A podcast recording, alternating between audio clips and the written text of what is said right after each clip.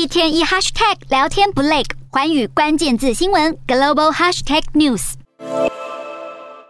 美国股市今年上半年因为通膨疑虑加剧和美国联准会货币紧缩政策而遭受重创，如今也很少有能提振投资人情绪的利多消息。美股今天受到成长股拖累，各大指数皆收低。美股四大指数全数收黑，道琼指数下跌六十二点四二点，收三万一千四百三十八点二六点；纳斯达克下挫八十三点零七点，收一万一千五百二十四点五五点；标普五百下跌十一点六三点，收三千九百点一一点；非半指数小跌五点零零点。收两千七百一十三点四七点。欧洲股市方面，中国放宽防疫限制措施，加上全球基础设施融资的前景，缓解了大宗商品价格，也提振主要石油和矿业公司的股价，让英国股市今天中场收涨，德国同样收高，但法国呈现小跌。欧洲三大股市多数收红，英国股市上涨四十九点五一点，收七千两百五十八点三二点；德国股市上扬六十七点九四点，收一万三千一百八十六点零七点；法国股市下跌二十六点零四点，收六千零四十七点三一点。